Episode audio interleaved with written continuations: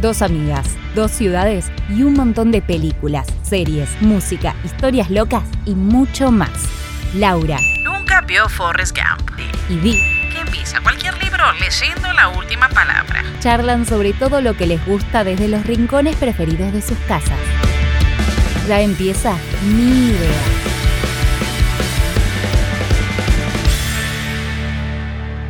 Bienvenidas a Ni. ¿Cómo les va, gente? Vamos a grabar este episodio unos días después de que publicamos nuestro episodio de debut y les agradecemos los mensajes que nos enviaron con deseos de éxito, comentarios sobre el podcast. La verdad es que nos sentimos apoyadas y, y es muy lindo, así que les agradecemos eso. ¿Cómo estás, Vic? Muy bien. Eh, sí, la verdad que es lindo leer los mensajes. Eh, antes estábamos grabando un poco en el, en el vacío, así que está bueno que haya, además de las personas que nos escuchan y nos editan, que otras personas también tengan el placer de escuchar estas voces eh, sedosas.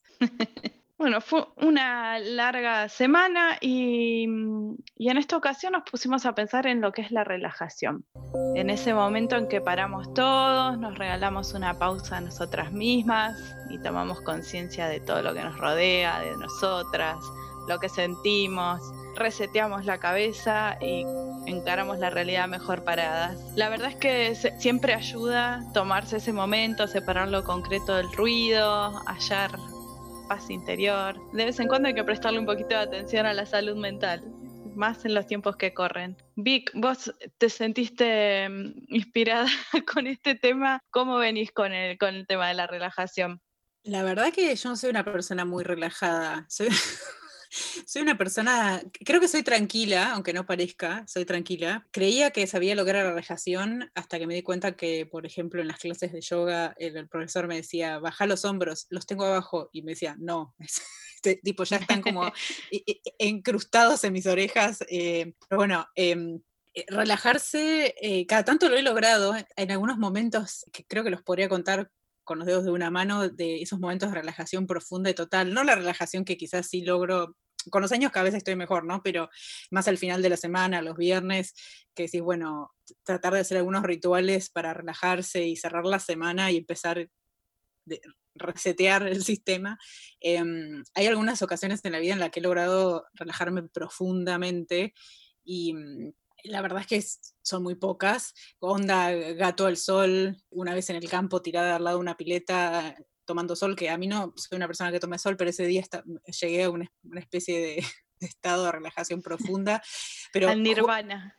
al- pero de verdad que son pocas veces así que me acuerdo realmente de, de ese momento de estar totalmente en el presente, totalmente, que para mí eso es relajarse, ¿no? Estar totalmente en el presente. Y muchas de esas veces, eh, o quizás algunos han sido instantes también, ¿no? Porque las cosas a veces no tienen por qué durar mucho, han sido unos instantes que acompañados por música para mí. A mí la música me, no escucho música todo el tiempo porque me gusta mucho el silencio, pero cuando escucho siempre es para tratar de entrar en algún, e- casi siempre es para tratar de entrar en algún estado, ¿no? A veces para ponerme más alegre, a veces para bajar, ¿no? Y mm, una cosa que, siempre me daba resultados, hizo de bastante chica, hace varios años, eh, hay un un músico que se llama Eric Satie, que es como el padre de la música ambiental. Entonces, eh, por ahí tomé la idea de la relajación y particularmente est- estas composiciones para piano de, de Eric Satie que se llaman las gimnopédies. Entonces me puse a leer sobre Eric Satie, que él en 1917 eh, acuñó este tema, es como una especie de antes, una especie no, es el antecedente de la música ambiental, lo que él llamaba musique d'ameublement, no sé francés, eh, estoy jorobando, perdón, pido disculpas públicas a los que saben hablar francés. O sea, música de mobiliario, como la música como mueble, ¿no? Y el objetivo de Claro. esas piezas eran servir como música de fondo, interpretada por artistas en vivo que acompañaban en, en un espacio, en un acto social, pero la idea era que nadie les prestara atención. Ellos tocaban y la gente hacía su vida en ese evento. Entonces, él, esta primera pieza la presentó eh, con un texto que decía, les instamos a no tomar en cuenta la música y a, a comportarse en los intervalos como si nada sucediera. Esta música pretende hacer una contribu- contribución a la vida en la misma manera que una conversación privada, una pintura en una galería o la silla en la que usted puede o no estar sentado. Y eso lo escribió el 8 de marzo de 1920 en París. Eso me Eh, mató porque cuando vos, eh, yo no lo conozco a este señor, así que estoy aprendiendo mientras vos hablas, pero me imaginaba retro tipo 70s, no 1917. No, bueno, es que justamente cuando empezás a investigar, en los 70 sí empezó lo que ya sabemos como música ambiental con Brian Eno, justamente, que fue el quien acuñó la expresión eh, para, de música ambient, música ambiental, eh, en, esa época como para diferenciarla de la música enlatada de los años 50, que es como la música que escuchas en, un ascensor, ¿no? Él quería tomar esa idea de esa música de fondo y Brian Eno cuando él hizo el Ambient eh, One Music for Airports en 1978, es la primera vez que se le llamó a este tipo de música la música ambient, que, la diferencia con la otra música de fondo en la que uno le presta atención es que en realidad lo que cambia es la, la actitud de la persona, ¿no? La persona que la escucha eh, no es una música que está así nomás, sino que es parte de la atmósfera y no da lo mismo que música tengas, o sea, no, no va a ser la misma atmósfera, el mismo ambiente, eh, si tenés una música de porquería así sin, sin, sin, ningún tipo de intención, así vos estás, tenés una pieza producida para crear cierta atmósfera, bueno, esa es la música. Y lo importante que es, porque vas a un restaurante y tenés eh, otro disco más de Bossa y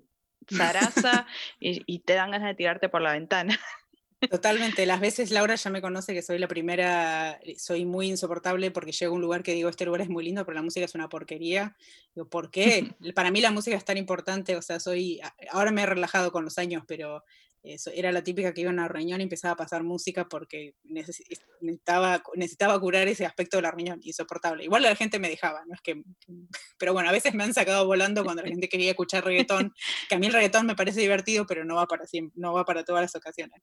Bueno, resulta que este es a ti, eh, no les voy a contar toda la historia de la vida, voy a saltar porque quiero llegar a algo que me interesó más al final, eh, que aunque él me encanta y ese disco Gimnopedis es hermoso, eh, son tres, tres piezas, tres movimientos y él tiene otra, otra música que me encanta también. Bueno, él entró en el, en el conservatorio en, en 1879 y le dijeron que no tenía talento los profesores, lo mandaron a la casa, pero bueno, él siguió con la música igual, pese a lo que le dijeron, pero no se dedicó tanto a la música clásica formal, sino que empezó a hacer música de cabaret, porque en 1887 se mudó a Montmartre, que en esa época era la la cúspide de la vida bohemia francesa, todos los lugares comunes que nos podemos imaginar, de los poetas románticos, eh, estaba el café Cabaret Le Chat Noir, él, empezó ahí a conocer gente, hacía música para, para cabarets y cosas así. Y en 1893 conoce a una modelo y pintora impresionista que se llama Suzanne Baladón que justamente de eso quiero hablar, porque pasé como de la relajación a la relajación de las costumbres, que es una de las acepciones de relajación, como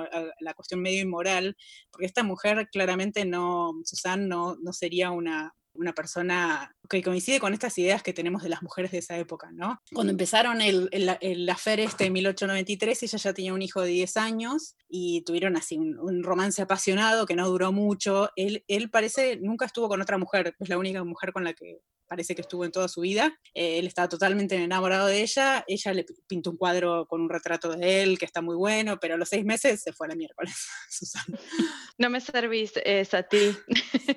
Les cuento un poquito de Susan porque la verdad la vida de esta mujer es increíble. Eh, ella nació en 1865 y ellas vivía, con su mamá vivían en Montmartre, pero no porque tuvieran que ver con la bohemia, la mamá era lavandera y, o sea, había laburo ahí, trabajaban ahí, y Susana, a los 15 años, eh, debutó como trapecista en el Círculo de Pigalle.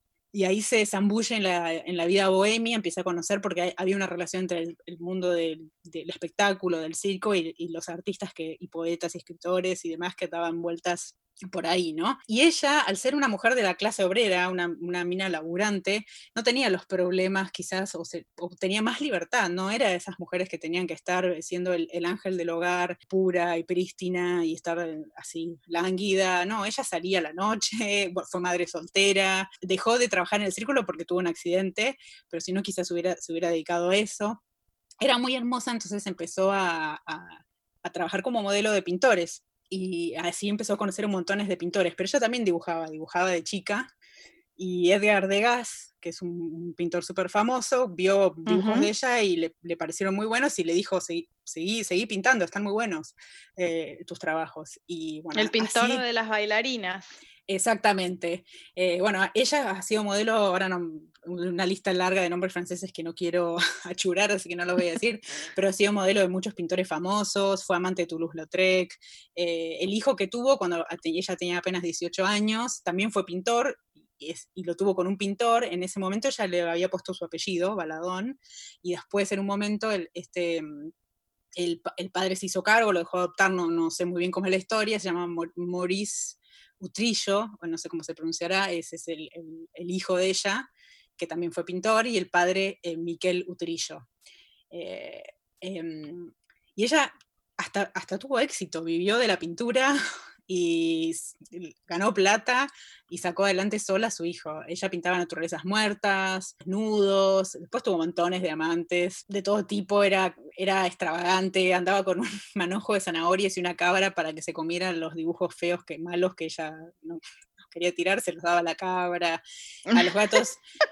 Eh, a los gatos, esto puede ser una rutina para ni idea. En los viernes los gatos comían caviar en su casa. Ah, bueno. Em, bueno, tuvo varios maridos y, cuando tenía 44 años, después de separarse de uno de, sus maridos, se fue a vivir con un, eh, pintor, André Uter, que tenía 23 años, ella 44, aplausos, eh, y se casaron también. Y estuvieron juntos como 24 años y una de las pinturas más conocidas que ella tiene se llama Adán y Adán y Eva eh, Andrés Adán y ella es Eva. Bueno, estuvo con este André Uter muchos años, eh, justo antes de la, guerra, en 1914 eh, fue cuando decidieron casarse, idas y vueltas porque él la engañó y fueron unos dramas, qué sé yo, y ella al final lo terminó dejando, terminó con otro tipo, pero bueno, ella murió el 7 de abril de 1938, así que vivió una vida súper larga. Sus amigos eran Pablo Picasso, George Braque, Está enterrada en el cementerio de Saint-Ouen y sus obras están en el Centro Pompidou de París. Eh, si alguien tiene la suerte de ir o cuando se pueda viajar las veremos. Y también en el Museo Metropolitano de Arte de Nueva York. Y yo no sabía de nada de ella. Creo que alguna vez había visto alguna pintura en algún catálogo de, viste, en algún libro, en alguna enciclopedia de pinturas impresionistas y quizás en algún museo también vi una obra, pero la verdad es que nunca le había prestado atención y, y pensando en relajación y la música de Satie pasé a esta mujer que era pura explosión, pura, pura energía, pero así, también relajación de las costumbres en el mejor de los sentidos. Sí, aparte vos avisaste que no te podías relajar, así que el que avisa no traiciona. no, yo sí me puedo relajar, tampoco la pavada, pero bueno, eh, eh, creo que al lado de otras personas no, no sé si la gente me definiría como una persona relajada.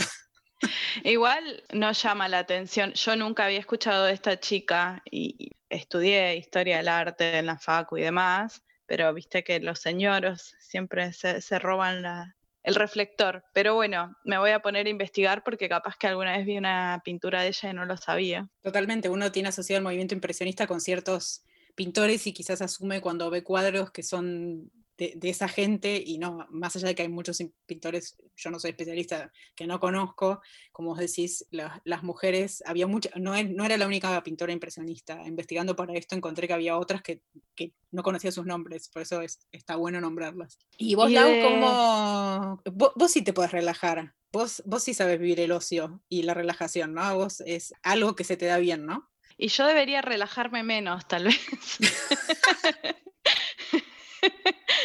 Un poco colgada la piba, pero, pero lo disfruto mucho. Igual eh, me hace falta un poco de relajación así profunda por momentos. Pero bueno, vos fuiste con, una pintora y la relajación de, de, las costumbres y de las reglas y demás, y yo me voy con un pintor en el sentido más corriente de lo que es relajación, porque yo voy a hablar de Bob Ross, que no es ninguna sorpresa si hablamos de relajación que yo hable de él. Victoria sabe a qué voy, ya les voy a contar. Bob Ross fue un pintor que, que, además también fue instructor y presentador de TV eh, estadounidense. Él creó y conducía un programa educativo que se llamaba The Joy of Painting, que era el placer de pintar en el que él hacía pinturas al óleo en vivo y mostraba técnicas y demás. Un personaje súper reconocible, una personalidad buena onda, siempre alegre, siempre calmado y zen el señor, y con un peinado afro que se hizo una permanente hasta el último día de su vida, que era su marca registrada que creo que, eh, no sé si en estos últimos años no ha sido uno de los disfraces de Halloween más populares porque ya vamos a hablar de, su, de los distintos picos de su popularidad. Para mí Bob Ross era el típico hijo del hipismo y el verano del amor porque tenía esa imagen que, les digo que, en mi cabeza, eh, súper relajado, súper zen. Pero me sorprendió saber que había estado en la Fuerza Aérea y sirvió durante 20 años en una base de Alaska. O sea que él es un soldado de carrera, militar de carrera. No tenía ¿No sabías eso? No sé, creo que alguna vez leí, leí, debo haber leído la Wikipedia de Bob Ross, seguro, eh, pero la verdad es que ese dato no lo, no lo retuve. No sé si me sorprende. A mí me sorprende un poquito, pero, pero bueno, fue justo en esa etapa de su vida que estaba en Alaska, en, la base en Alaska, que entró en contacto con un montón de paisajes que después inspiraron su trabajo. Eh, el programa de él, que es de Joy of Painting, arrancó en 1983 y se emitió hasta el 95, que fue cuando él falleció. Eh, que falleció bastante joven, pues murió de un cáncer. Pero tuvo 31 temporadas el programa y están todas en YouTube, si las quieren buscar, todos los programas. Y ¿Qué característica tenía este señor? Eh, como les contaba, en esa media hora de programa, él te enseñaba cómo pintar un cuadro completo al óleo.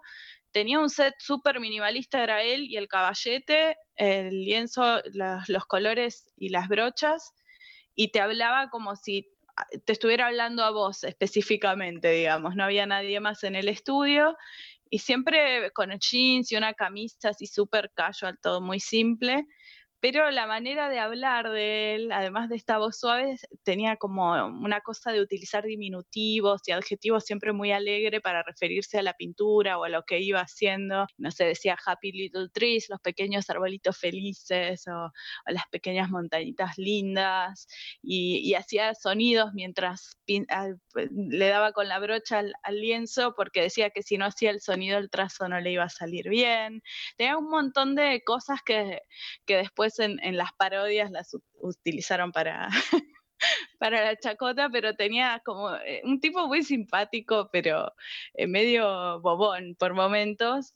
Disfrutaba un montón limpiando la brocha eh, y siempre al final hablaba de, los de que tengas unos felices trazos y de que no existían errores sino accidentes felices. Un tipo muy positivo, demasiado por momentos, pero, pero simpático.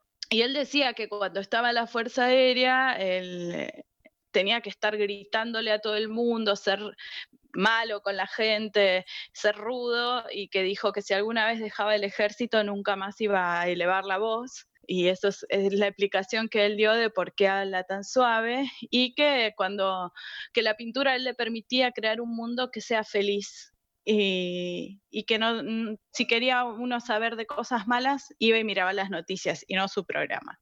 Pero bueno, hasta acá, digamos, Bob fue una persona, una figura cultural reconocida por toda una generación de norteamericanos. Creo que el, programa también lo han pasado en varios canales de Latinoamérica. Yo no recuerdo si lo vi alguna vez en la tele acá, me parece que no. Eh, pero digamos que como artista, no, no es un artista definitivo del rumbo del arte del siglo XX o un pionero, un innovador si uno quiere puede decir que es revolucionario hacer algo tan simple y que te dé felicidad eso y darle ese momento de solaz a los demás, pero digamos que como artista, todo bien, pintó como 30.000 cuadros en su vida, pero, pero en paisajes muy bonitos. Pero ¿qué pasa? Él tuvo ese estatus de celebrity de, de, las, de los tutoriales de pintura, que para el que le sirve eso de relajación buenísimo, pero después de su muerte y ya en el siglo XXI tuvo una, una segunda vida, un segundo estatus de celebrity, y eso vino de la mano del furor de la SMR. ¿Qué es el ASMR? Si alguno de los que nos están y de las que nos están escuchando por ahí no conocen, se refiere a la respuesta sensorial meridiana autónoma, son las siglas en inglés de eso, y es una, una experiencia, que, una sensación que algunas personas experimentan, que es como un hormigueo en la piel, generalmente de cuero cabelludo, una sensación agradable, una euforia pero tenue, eh, que te da una sensación de bienestar, como un pariente del escalofrío, pero sería como un escalo tibio, caliente tal vez, no sé. Em, y es una sensación que hay personas que son muy sensibles a que esto les ocurra. A mí, por ejemplo, me ha ocurrido desde chica en distintas situaciones súper random. Alguien me estaba peinando y me hablaba suave, mientras me peinaba sentía la sensación se me generaba en ese momento, o alguien pasando las hojas de una revista. Hay personas que tienen mucha facilidad de eh, sentirlo, otras que no, pero ¿de dónde salió esto de ASMR y quién, quién inventó esto, digamos? ¿Por qué digo que es algo de, este siglo?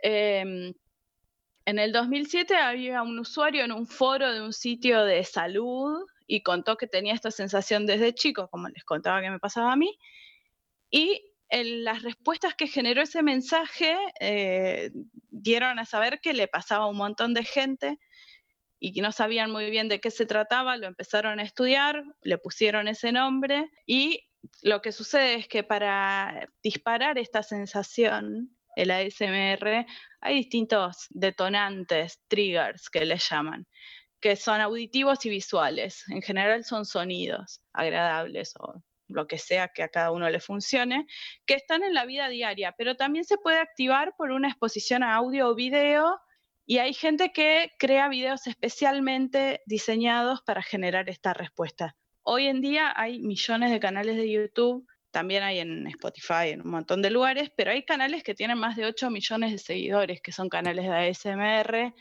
hay nichos específicos dentro de la comunidad para los que les gusta este detonante, el otro, el trigger, aquel y este otro. Y, empiezan estas discusiones de qué es y qué no es, pero hay un acuerdo sobre prácticamente no hay discusión, que Bob Ross fue como el abuelo de la SMR de, cierta manera. Porque lo que pasó es que en, esto de descubrir la sensación y ir hablando de cómo cuando recordás que lo sentiste y demás, un montón coincidían en que en los videos de Bob Ross, escucharlo con esa voz tan suave, escuchar los sonidos de las brochas eh, y ver todos esos colores y los paisajes que él iba creando, era como, se repetía que un montón de personas se lo generaba. Y es lo que se llama ASMR accidental, porque son videos que generan esa sensación, pero no fueron creados para eso específicamente hay un montón de creadores, hay creadores argentinas, incluso hay una que yo sigo que se llama Doncella Susurros, hay en español, en inglés, en ruso, en lo que quieras, pero em, es como un legado que, que, está atado hoy en día a Bob Ross, hay merchandising de Bob Ross que va unido también a la SMR y se generó como una segunda ola al punto que, como les decía, hay parodias de, de Dead de Family, Family Guy, de Padre de Familia, que, que se ríen, pero no burlándose, sino que es un personaje entrañable para la cultura de ellos. Este, y si ustedes ven un video, eh, lo van a disfrutar. Yo, por ejemplo, he visto varios, nunca agarré un pincel ni intenté hacer los cuadros, pero la verdad es que eh, me entretiene muchísimo ver los videos del chabón pintando arbolitos creo que había un estudio que habían hecho que el 90 y pico por ciento de sus cuadros tienen arbolitos, eran como lo que más le gustaba pintar. Así que bueno, esa era la figura que yo les quería presentar hoy en términos de relajación, ya sea si les gusta pintar o si son muy sensibles a los sonidos, por ahí a las dos cosas por partida doble terminan relajándose y durmiendo re bien a la noche. Claro, sí, y la estructura, para mí los, buenos artistas de SMR también tienen un ritmo eh, especial que, no te, que te va llevando, te va relajando y como que no te corta ese, ese ritmo. Y Bob Ross eh, seguro que lo tenía el personaje entrañable. por lo menos se murió antes de que lo pudiéramos cancelar y no nos enteramos de nada extraño. Así que por ahora lo queremos. Tenía una vida privada muy cerrada, así que si había que cancelarlo no nos íbamos a enterar. bueno, ya nos relajamos, ya estamos todos relajadas como para más recomendaciones, más cosas. ¿Qué más les podemos dar? Les hemos dado música, videos de YouTube.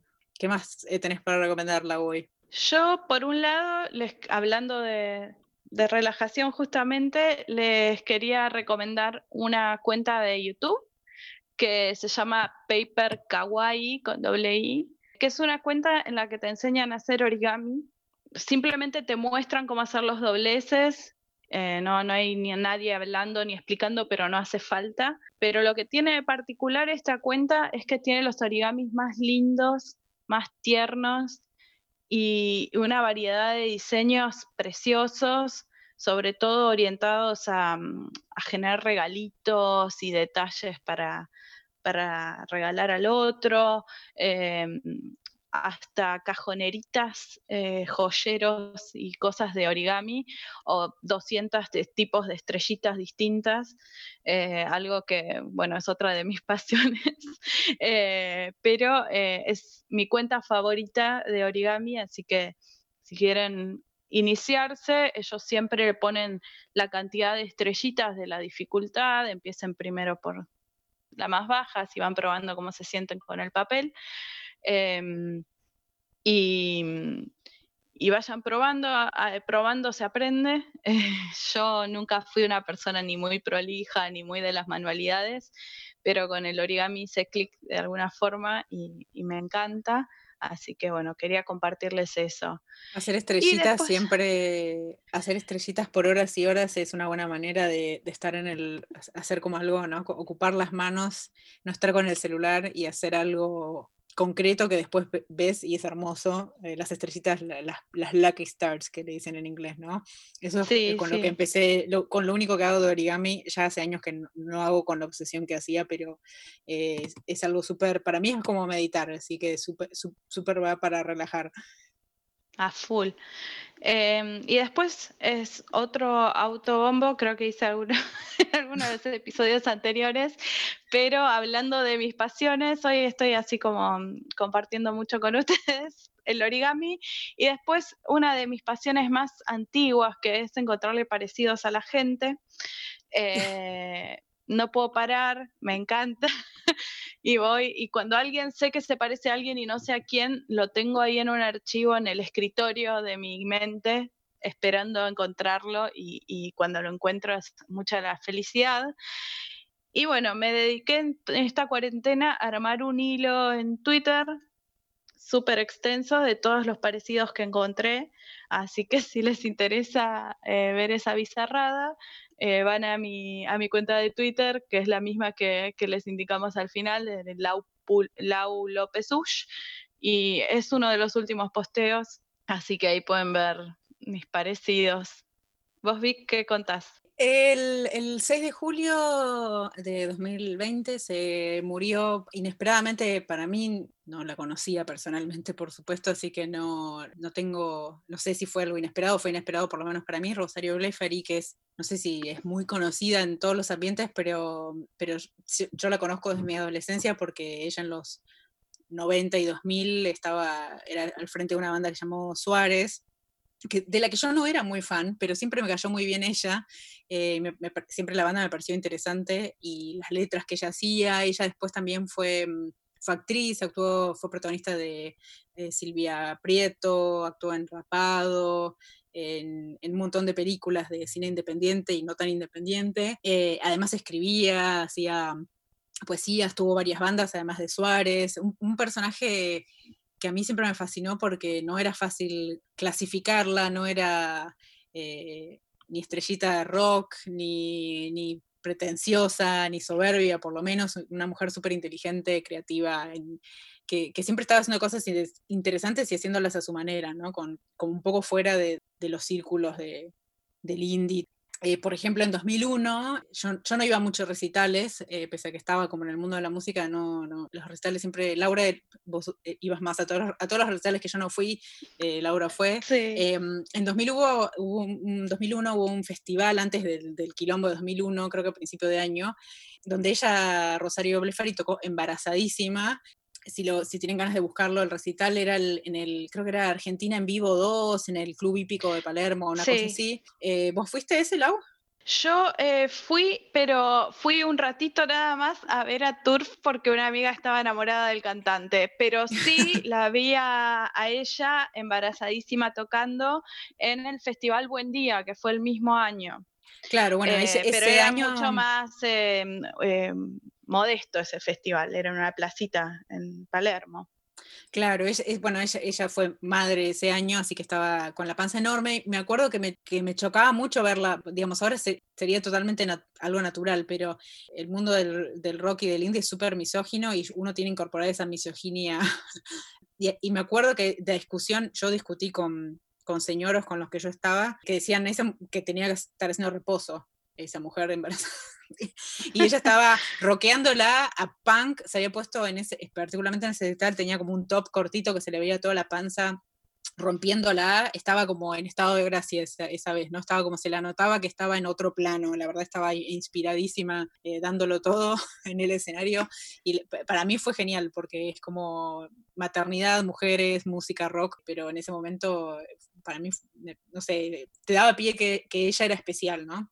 Eh, sí, sí, era como, mm, eh, representaba a un montón de personas que antes no tenían nadie, ningún modelo de conducta para ver. O sea. Claro, y ella no, lo hacía por ser ella, no es que estaba, o sea, nunca fue una persona de andar dando declaraciones de principios ni nada, creo que ella sola, con su, su, sola presencia, eh, creo que abría la cabeza, ¿no?